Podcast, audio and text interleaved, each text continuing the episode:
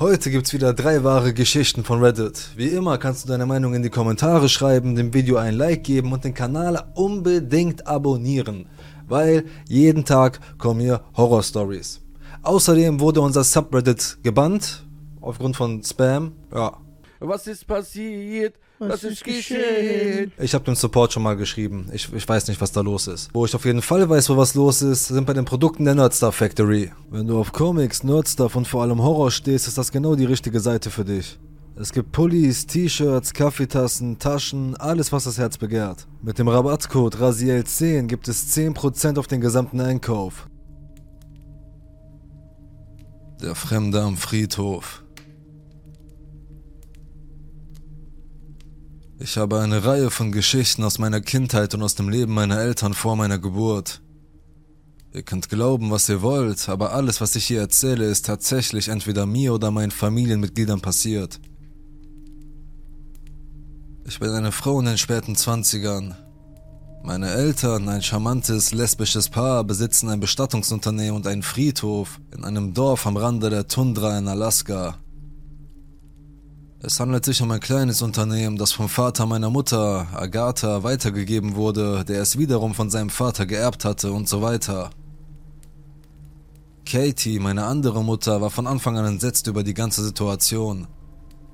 Sie war sich sicher, dass jemand besessen sein würde, wenn wir so nah an einem Leichenfeld lebten. Mit der Zeit, genau acht Jahre nach ihrem Umzug, entwickelte sie Respekt vor dem Land und den Pächtern, die dort in Frieden ruhten. Ich wurde kurz nach ihrem Sinneswandel geboren, aber sie beschränkte immer noch meinen Zugang zum Friedhof. Und obwohl niemand jemals besessen war, machten wir in unserem Haus und auf dem gesamten Grundstück eine ganze Reihe von schrecklichen Erfahrungen. Seit ich laufen konnte, ging ich jeden Wochentag in ein kleines Schulhaus. In unserer Stadt lebten nur etwa 30 Kinder und so wurden wir alle in einem Raum von einer kleinen Gruppe von Lehrern unterrichtet. Katie und ihre Zwillingsschwester Gloria waren zwei dieser Lehrerinnen. Wir drei gingen jeden Tag zu Fuß in die Stadt und wieder zurück, während Aga und ihr Bruder Karl sich um das Grundstück kümmerten. Es war ein 20-minütiger Fußmarsch, aber an den Tagen, an denen es nicht fror, konnten wir unsere Fahrräder mitnehmen. Und das war im Allgemeinen der Höhepunkt meines Lebens. An diesem speziellen Tag im Dezember mussten wir jedoch zu Fuß gehen. Wir waren an diesem Nachmittag nur bis etwa 16 Uhr in der Schule, aber die Sonne ging normalerweise gegen 15.30 Uhr unter, sodass wir größtenteils in Dunkelheit gehüllt waren, als wir an der unbefestigten Straße ankamen, die zu unserem Grundstück führte. Ich war damals etwa sechs oder sieben Jahre alt und benutzte meine Ungeschicklichkeit immer noch als Ausrede, um den vom schneeschlammigen Weg nicht hinaufzugehen. Gloria hatte den kurzen Strohhalm gezogen und nahm mich huckepack den Hügel hinauf.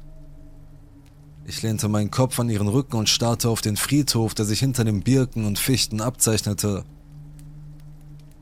Es war ein weitläufiges Feld, gefüllt mit einer seltsamen Auswahl an Mausoleen, bunten Gräbern von Inuit und russisch-orthodoxen Bürgern. Ich war immer wieder fasziniert von den Gräbern und versuchte mir die auszusuchen, die ich noch nicht gesehen hatte. Wir waren fast am Haus angelangt, als ich eine Gestalt in der äußersten rechten Ecke des Friedhofs stehen sah. Es war schwer, ihr Alter oder Geschlecht zu erkennen, aber an der Statur konnte ich erkennen, dass es weder Aga noch Kerl waren. Die Besuchszeit endete unabhängig vom Datum bei Sonnenuntergang, also wies sich Katie sofort auf die Person hin. An die meisten Details können sich meine Eltern und ältere Familienmitglieder erinnern, da ich bei den meisten dieser Ereignisse noch sehr jung war. Aber ich kann mich noch deutlich daran erinnern, wie Katie leise Fuck murmelte. Sie half mir von Glorys Rücken und befahl mir ins Haus zu gehen und Kerl zu sagen, dass er sie auf dem Feld treffen sollte. Ohne zu zögern war ich plötzlich trittsicher wie ein Kaninchen auf dem eisigen Boden und sprintete die letzten 20 Meter bis zum Haus.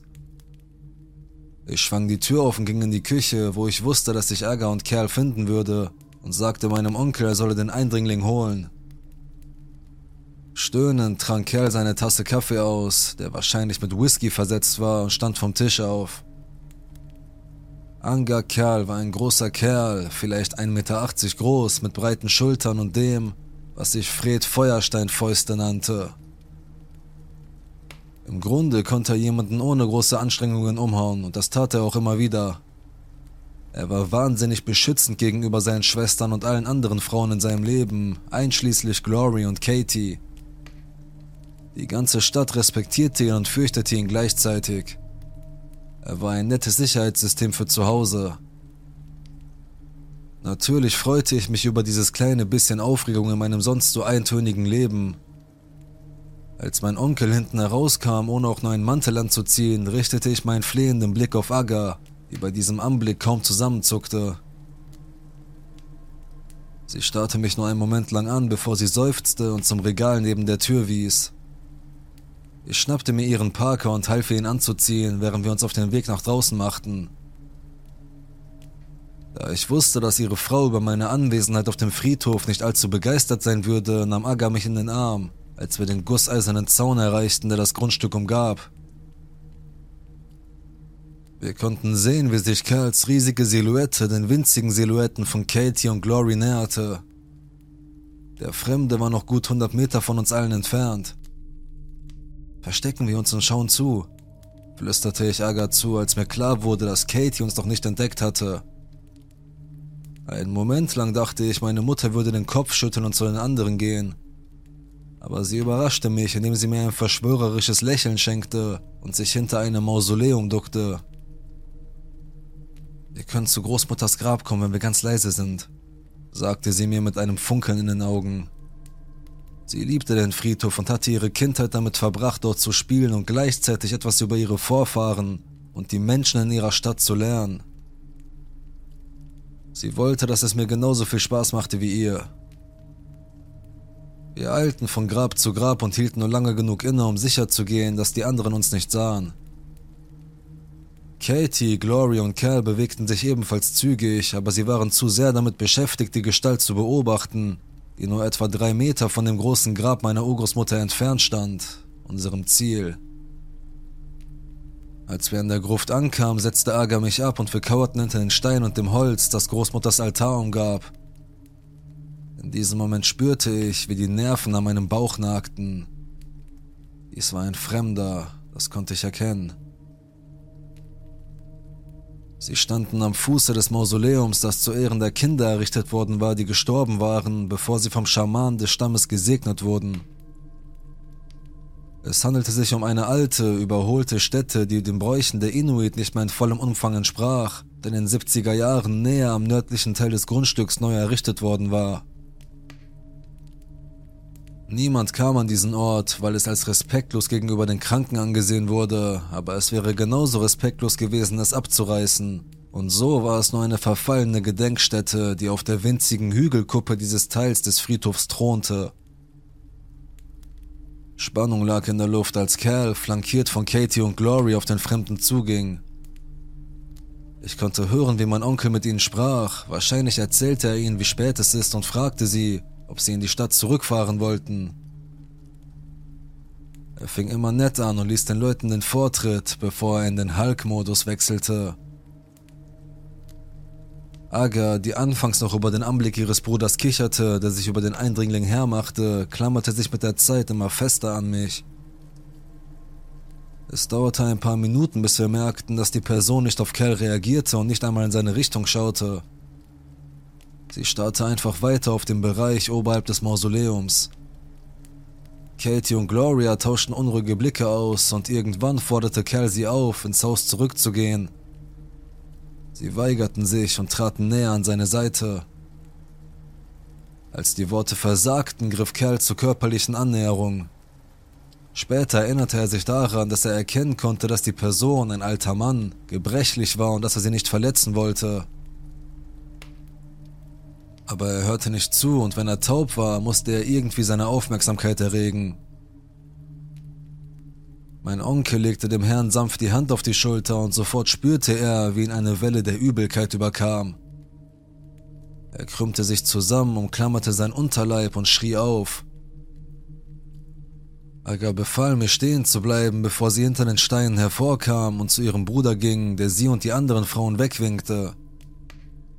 Er bestand darauf, dass sie ins Haus gingen, aber sie waren alle wie erstarrt. Der fremde Mann hatte sich immer noch nicht bewegt, also schrie Katie ihn noch einmal an. Sie stellte sich vor ihn hin und wedelte mit der Hand vor seinem Gesicht herum. Du musst verschwinden. Ich hatte ihren Befehl gehört. Du darfst hier im Dunkeln nicht sein, es ist nicht sicher. Nein, ist es nicht, sagte der Fremde schließlich. Er senkte seinen Blick und lächelte meine Mutter an. Geht es dir gut, Liebes? Er sprach so beiläufig zu ihr, dass sie einen guten Moment lang geschockt dastand. Sie sah wieder zu Kerl, der zu diesem Zeitpunkt auf den Knien lag. Während sie abgelenkt war, drehte sich der Mann um und ging in Richtung Ausgang. Als er auf mein Versteck zukam, wollte ich aufstehen und weglaufen, aber ich war wie erstarrt. Es fühlte sich an, als ob mein Körper von Gewichten festgehalten wurde und ich in die Erde sank. Ich wimmerte, vergrub mein Gesicht in meinen Arm und betete zu Gott und meiner Urgroßmutter um Schutz. Das Eis und die Blätter knirschten in meinen Ohren und ich wusste, dass Ärger meine missliche Lage erkannte und etwas zu den anderen sagte, denn ich hörte, wie Katie sie anschrie. Als ich endlich den Mut aufbrachte, schaute ich auf und sah den Mann direkt an mir vorbeilaufen. Er schaute nicht einmal in meine Richtung, aber als er vorbeiging, sagte er Gute Nacht, Blauauge, in einem wohlklingenden Flüsterton. Sofort entspannte ich mich und richtete mich auf. Ich sah zu, wie er praktisch aus dem Friedhof hinaus und auf die Straße schwebte. Katie holte mich ab und sagte mir, dass wir meinen Onkel ins Krankenhaus bringen mussten. Wie sich herausstellte, musste Kerl notoperiert werden, weil sein Blinddarm geplatzt war. Er ist davon überzeugt, dass der alte Mann ihn bei der Berührung irgendwie verflucht hat. Sogar Ärger, die Liebe, aber abergläubische Ärger, hatte ihre Zweifel an seinen Behauptungen. Es war nichts Böses in Kerls Annäherung an den Mann. Warum sollte er ihn also verflucht haben? Das war nicht das letzte Mal, dass wir den seltsamen Mann gesehen haben. Wir sahen ihn in den folgenden Wochen noch zwei oder dreimal. Er war immer bei dem verfallenen Kindermausoleum und starrte in den Himmel. Er sprach nie und störte niemanden und von da an kam er immer, wenn es draußen hell war. Manchmal schlich ich mich hinaus und beobachtete ihn von Großmutters Grab aus. Er war ein weißer Mann, was mich sehr beeindruckte. Ich hatte die Theorie, dass er Katies und Glorias richtiger Vater war, der sie verlassen hatte, als sie noch sehr klein waren. Katie widerlegte diese Theorie schnell, indem sie mir sagte, dass ihr Vater Anfang der 90er Jahre gestorben war, aber das bedeutete mir nichts. Er könnte es immer noch sein. Das letzte Mal, dass ich ihn sah, war Anfang Februar des folgenden Jahres. Es schneite heftig und ich half Aga und Kerl dabei nachzusehen, ob alle Gräber und Mausoleen geschlossen waren. Manchmal führten Familienangehörige der Verstorbenen Rituale an ihren frisch Verstorbenen durch und legten zeremonielle Opfergaben auf ihre Körper, aber nicht immer wurden die Gräber so hergerichtet, wie sie waren. Wir taten unser Bestes, um sicherzustellen, dass beim nächsten Tauwetter keines der Gräber überflutet werden würde. Als wir uns dem Grab der Großmutter näherten, hörte ich Aga leise seufzen, ging aber weiter. Sofort blickte ich zu dem alten Mausoleum und lächelte dem alten Mann in den Rücken. Guten Morgen, rief ich ihm zu. So etwas gibt es nicht, Blauauge. Ich hörte ihn über den Wind hinweg antworten. Ich begann zu lachen, denn es klang wie etwas, das Gloria nach einer durchzechten Nacht sagen würde. Doch plötzlich spürte ich, wie sich ein Ball der Traurigkeit in meinem Magen zusammenzog. Ich fing an zu weinen und schaute Ärger mit einem traurigen Schmollmund an. Es war das erste Mal, dass ich wirklich Angst verspürte und es zwang mich fast in die Knie. Ärger hob mich auf und nahm mich mit ins Haus, wo ich mich sofort besser fühlte. Der Mann wurde nie wieder auf dem Grundstück gesehen. Ich war ein bisschen traurig darüber, aber die Erwachsenen waren alle froh. Sie mochten die Anziehungskraft nicht, die er auf uns ausübte.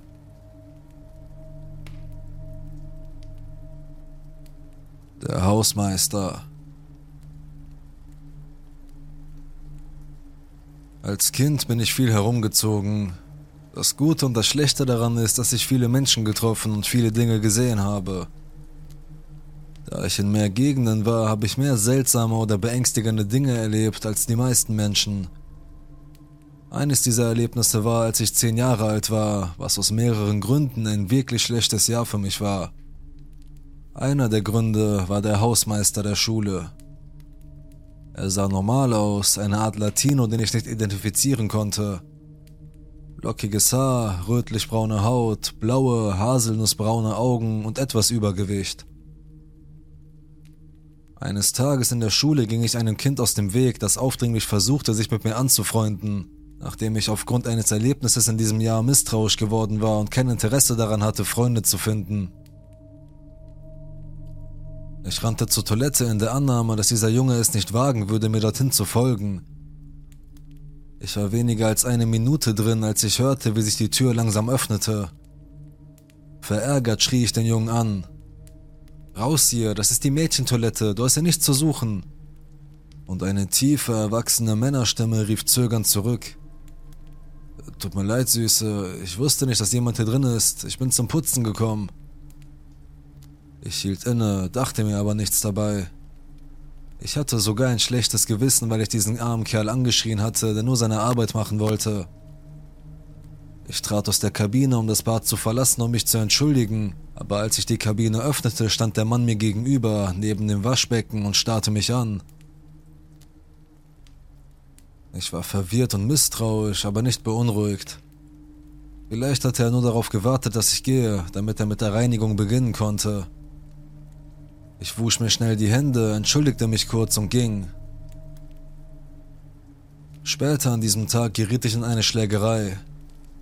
Ich weiß, dass das nicht sehr klug war, aber ich habe eine kleine Schwester, die ich vergöttere, und deshalb habe ich einen Beschützerinstinkt für alle, die jünger oder schwächer sind als ich. Ein siebenjähriges Mädchen wurde wegen ihrer Kleidung gehänselt und als der Junge sie zu Boden schubste, sprang ich auf und schlug auf den älteren Jungen ein, der auch älter war als ich. Offenbar spielt es keine Rolle, wer Recht und Unrecht hat. Ich habe gewonnen, also war ich diejenige, die Ärger hatte. Da ich vorher keine gewalttätige Vergangenheit in der Schule hatte, musste ich nachsitzen. Ich bin mir nicht sicher, wie das überall funktioniert, aber an dieser Schule meldeten sich Lehrer und andere Erwachsene freiwillig zum Nachsitzen oder wurden darum gebeten. Mein Glück war, dass der Hausmeister derjenige war, bei dem ich nachsitzen musste.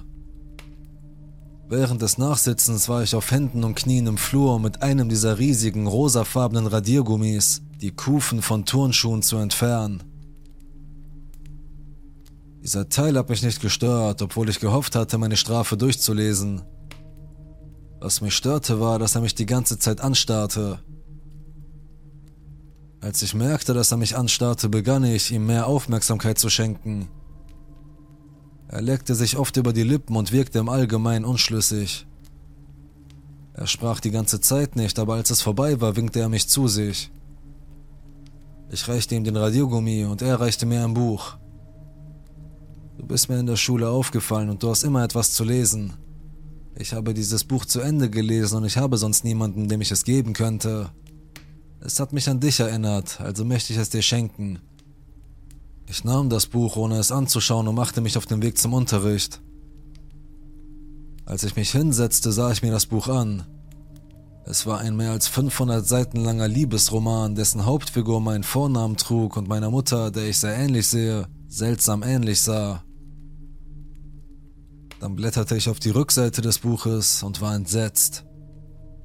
Es war ein Bild der Hauptfigur, nackt und an Ketten hochgezogen, während ein maskierter Mann sie mit einem glühenden Metallkaminspieß verbrannte.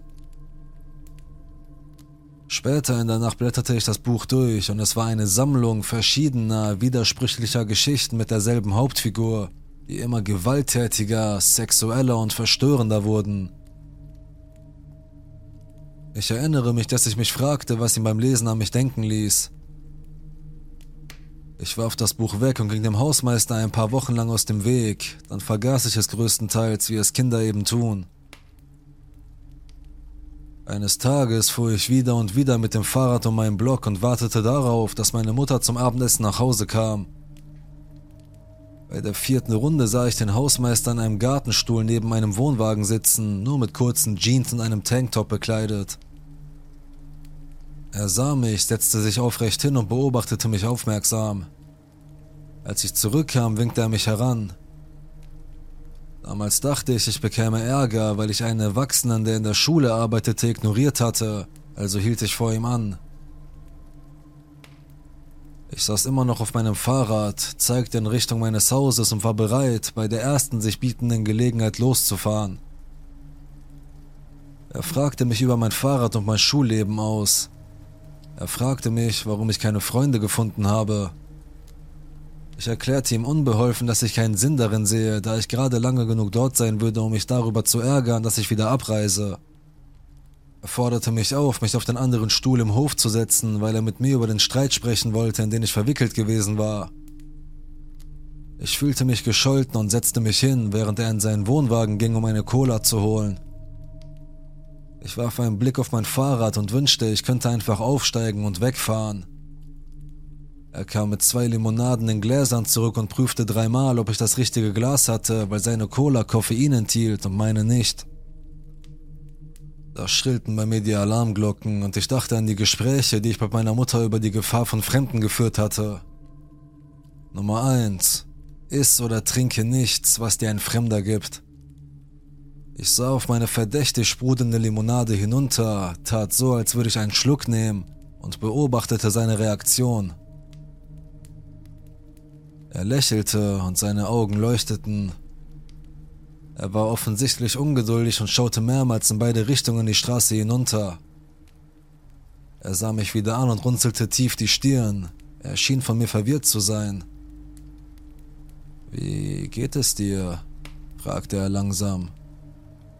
Gut, ich habe nur Hunger und kann das Abendessen kaum erwarten, sagte ich und versuchte anzudeuten, dass ich nach Hause gehen musste.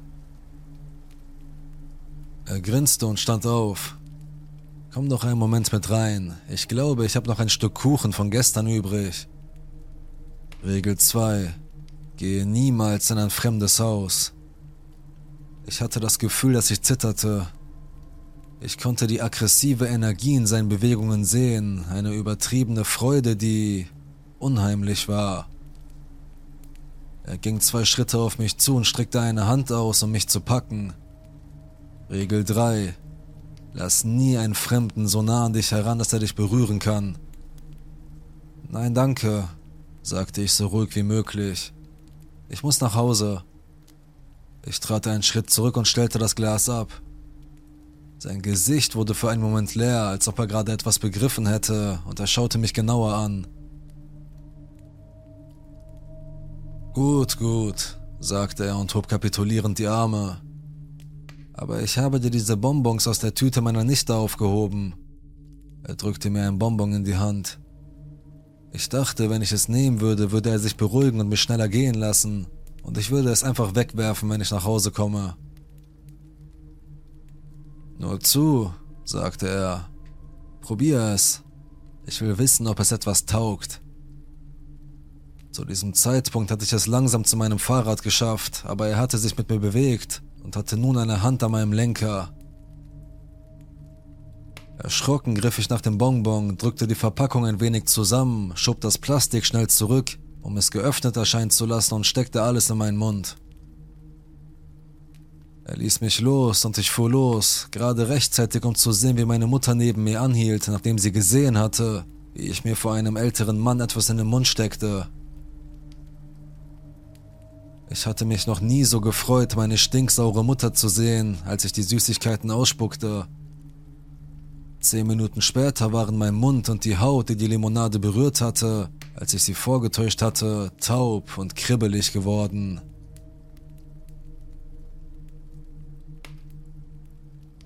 Dogman Vor langer Zeit habe ich hier in New Mexico an einem Ort namens Oasis State Park gezeltet. Damals gab es in meiner Kirche viele Kinder und ich freundete mich mit einem von ihnen an. Ich war gut genug mit ihm befreundet, um auf einen Campingausflug mit ihm, seinem Vater und seiner kleinen Schwester eingeladen zu werden. Natürlich habe ich alles mitgenommen, von einer Bibel über Ersatzkleidung für einen dreitägigen Campingausflug, ein kleines Taschenmesser, eine Laterne, meinen Schlafsack und mein eigenes Zelt, bis hin zu grundlegenden Dingen wie Socken, einer Zahnbürste und Zahnpasta. Wahrscheinlich ist das nicht so wichtig, aber ich war der Älteste und vielleicht zwölf Jahre alt. Ryan ein paar Wochen jünger als ich und seine Schwester etwa acht Jahre alt. Am ersten Tag bauten wir unsere Zelte auf und hatten dann eine fantastische Zeit. Mein Freund Ryan und ich gingen zu einem Teich, der gar nicht so weit von unseren Zelten entfernt war. Ich finde es jetzt wichtig zu erwähnen, dass es zwar Bäume gab, aber nicht wie in einem Wald. Es waren kleine, schwache Bäume, die offensichtlich erst kürzlich gepflanzt worden waren und kaum überlebten. Ich erinnere mich schwach an sie, da ich nicht wirklich auf Sträucher geachtet habe, außer um Stöcke zu sammeln und auf Kakteen aufzupassen, als Ryan und ich den Pfad erkundeten. Wie gesagt, Ryan und ich hatten einen Riesenspaß, auch wenn wir seine Schwester mitschleppen mussten, weil ihr langweilig war und sie nicht allein erkunden konnte. Wir sahen eine hübsche Schlange am Teich, die etwas trank, und als sie fertig war, verschwand sie im Gebüsch. Abgesehen davon sind nur zwei andere Merkmale dieses Parks wichtig. Die Toilette befand sich an einer leichten Steigung entlang des Weges und war vielleicht zwei oder drei Campingplätze von unserem entfernt. Das und ein paar Sanddünen, die um felsige Säulen gebaut waren, befanden sich vor unserem Zeltplatz, vielleicht drei Zeltplätze entfernt. Jenseits dieser Säulen war ein eingezäuntes, sehr flaches und sehr trockenes Gebiet. Das Badezimmer lag von meinem Zelt aus gesehen links, die Dünen direkt vor uns auf einem schlecht gepflegten Weg. Der erste Tag war gut und in der Nacht machten wir ein Lagerfeuer und erzählten Gruselgeschichten. Der Vater erzählte die einzigen Gruselgeschichten an diesem Abend und ich bin sicher, dass der Glaube des Mannes das Ausmaß des Grauens beeinflusste, wenn man bedenkt, dass wir Kinder waren. Sie handelte von einem verlassenen Gebäude mit Geistern oder so etwas und sie war nicht sehr gruselig. Ich ging an diesem Abend ins Bett und erwartete einen kalten, aber friedlichen Schlaf. Irgendwann wachte ich auf und musste pinkeln. Ich hatte keine Lust, den ganzen Weg zur Toilette zu laufen, also habe ich einfach in eine kleine Birke uriniert, die buchstäblich vier Fuß von meinem Zelt entfernt stand. Danach schlief ich wieder an meinem Zelt ein, ich weiß nicht mehr, wie lange ich geschlafen habe, bevor ich mit dem Gefühl aufwachte, groß zu müssen. Es hatte gerade geregnet und ich wollte nicht draußen gehen.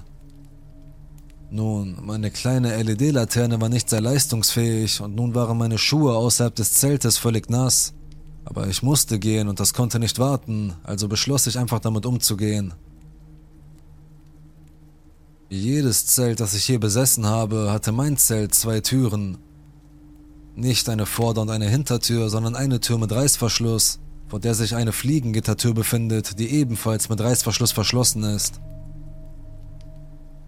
Auf diese Weise kann man aus dem Zelt heraussehen, ohne dass ein paar Moskitos für die Nacht einziehen. Nachdem ich das Heulen eines Kojoten gehört hatte, wollte ich natürlich die Außenseite meines Zeltes überprüfen, bevor ich das Zelt verließ. Und da ich noch ein Kind war, war mir nicht klar, wie leicht ein wilder, hungriger Kojote meinen fadenscheinigen Nylonschirm zerreißen konnte. Also öffnete ich den Reißverschluss der Zelttür und schaltete meine LED-Laterne ein.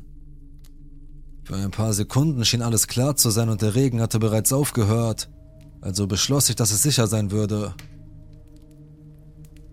Ich begann den Zeltschirm zu öffnen, als ich ein sehr lautes Heulen hörte, wie das eines Kojoten, nur viel tiefer. Wenn man Kojoten gehört hat, können sie ziemlich hoch heulen, also war das seltsam. Es dauerte einen Moment, bis mein ADHS aufhörte, sich auf die seltsame Tonlage zu konzentrieren und erkannte, dass das Heulen ganz nah klang, wie vom Teich her. Ich dachte nicht einmal daran, meine Laterne auszuschalten, sondern schloss einfach die Zeltklappe. Ungefähr ein Drittel des Weges, den ich mit dem Schließen der Zeltklappe zurückgelegt hatte, hörte ich ein Knirschen, wie wenn man auf einem mit Kieselstein übersäten Spielplatz steht und jemand lässig darüber läuft. Das lag daran, dass die Zeltplätze mit einem Kieselsteinboden ausgestattet waren, der aus einem Haufen winzig kleiner Kieselsteine befand, die in einem großen offenen Kreis angeordnet waren, um den Zeltplatz glatter zu machen. Nicht nur das Heulen war seltsam, auch die Schritte selbst waren seltsam. Zwischen jedem Schritt lag eine gewisse Zeitspanne und es hörte sich an, als würden sie mit jedem Schritt geschleift, wie Krallen. Ich war in meiner Aufgabe erstarrt und tausende von Ideen lenkten mich davon ab, das Zelt zu schließen. Es dauerte gerade lange genug, bis die Kreatur auf unserem Platz die Vorderseite meines Zeltes fand. Ich war sofort wie erstarrt. Zum ersten Mal in meinem Leben war mein Kopf wirklich leer. Natürlich denke ich nicht über alles nach, aber ich sitze nie da und denke über nichts nach. Im Vergleich zu dem, was meine beschissene Laterne zeigte, war dieses Ding riesig. Es war groß und hatte eine Mischung aus verschiedenen Farben auf der Rückseite, alle in zufälligen Mustern aus braunem und schwarzem Fell. Es war oben ziemlich massig, aber nicht wie ein Bodybuilder, sondern eher wie ein natürlicher, fester Muskel, der durch viel Laufen entstanden sein könnte. Außerdem war er in der Mitte dünn und hatte stämmige Beine und Arme, wobei die Beine an den Hüften stämmiger waren als jeder andere Teil seiner Gliedmaßen. Außerdem war sein Fell heller als bei den meisten Dogman-Darstellungen, die ich gesehen habe. Zum Beispiel an der Schnauze, die an der Unterseite weißlich war. Seitdem habe ich einige Nachforschungen über Hundemenschen angestellt und wie die meisten Darstellungen und Beschreibungen hatte er kleinere Ohren und leuchtende Augen. Wenn man eine Vorstellung von den Ohren haben wollte, saßen sie direkt auf dem Kopf wie eine Katze, die versucht etwas zu hören. Irgendwann beugte er sich hinunter und beschnupperte den Baum, bevor er sich zu mir umdrehte und mir einen Moment lang in die Augen sah aber als er sich nach unten beugte, machten seine Hinterbeine seltsame Knackgeräusche, so wie deine Fingerknöchel, nur viel lauter. Ich schaute ihm in die Augen und ich schwöre, ich hatte noch nie in meinem Leben mehr Angst. Hast du schon einmal etwas angeschaut, ihm einfach in die Augen geschaut und festgestellt, dass du die Beute bist? Diese Urangst, die über die normale Angst hinausgeht, wenn du erkennst, dass dieses Ding, das dich ansieht, die ganze Macht hat dass du seine Beute bist und es keine erkennbare Gnade kennt. Das habe ich in dem Moment gespürt, als ich wusste, dass keine Zeltwand diese Bestie aufhalten würde, wenn sie mir den Schädel einschlagen wollte. Ich bin nie auf die Toilette gegangen. Ich weiß, was einige Leute sagen werden. Das war nur irgendein Spinner mit Kojotenfell oder Kunstpelzmantel. Das kann nicht sein. Das Fell war nicht sehr dick und ich konnte sehen, wie sich die Muskeln kräuselten, wenn es sich bewegte, und das Fell war Fleisch mit seinem unzusammenhängenden Körper. Noch seltsamer war, dass es, bevor es sich in die Dunkelheit bewegte, auf alle Viere sank, und als es das tat, machten seine Knie noch mehr von dem knackenden Geräusch. Es war das Geräusch von Knochen, die im Körper ungeschickt auf andere Knochen treffen, da bin ich mir jetzt sicher. Seine Knie mussten auseinandergehen und in eine andere Position gleiten, damit es auf allen Vieren laufen konnte. Das ist meine Erfahrung und manche halten das für Quatsch, aber egal. Mein Freund und seine Familie haben das Heulen gehört, aber sie haben es ignoriert, weil sie dachten, es würde wieder verschwinden. Ich weiß also, dass es kein Traum war. Es gab Spuren auf den Sanddünen, von denen ein Ranger sagte, es seien Kojoten, aber ansonsten gab es keine Anzeichen mehr abgesehen von dem lauten Heulen, das alle wachen Camper erschreckte. Wenn du mich fragst, warum es mich nicht getötet hat, sage ich, ich bin mir nicht sicher. Vielleicht war es die Bibel, vielleicht mochte es den Geschmack von Kindern nicht, vielleicht wusste es, dass der ganze Campingplatz aufwachen würde, wenn es etwas versuchte. Soweit wir wissen, hat es mich also durch die Umstände leben lassen.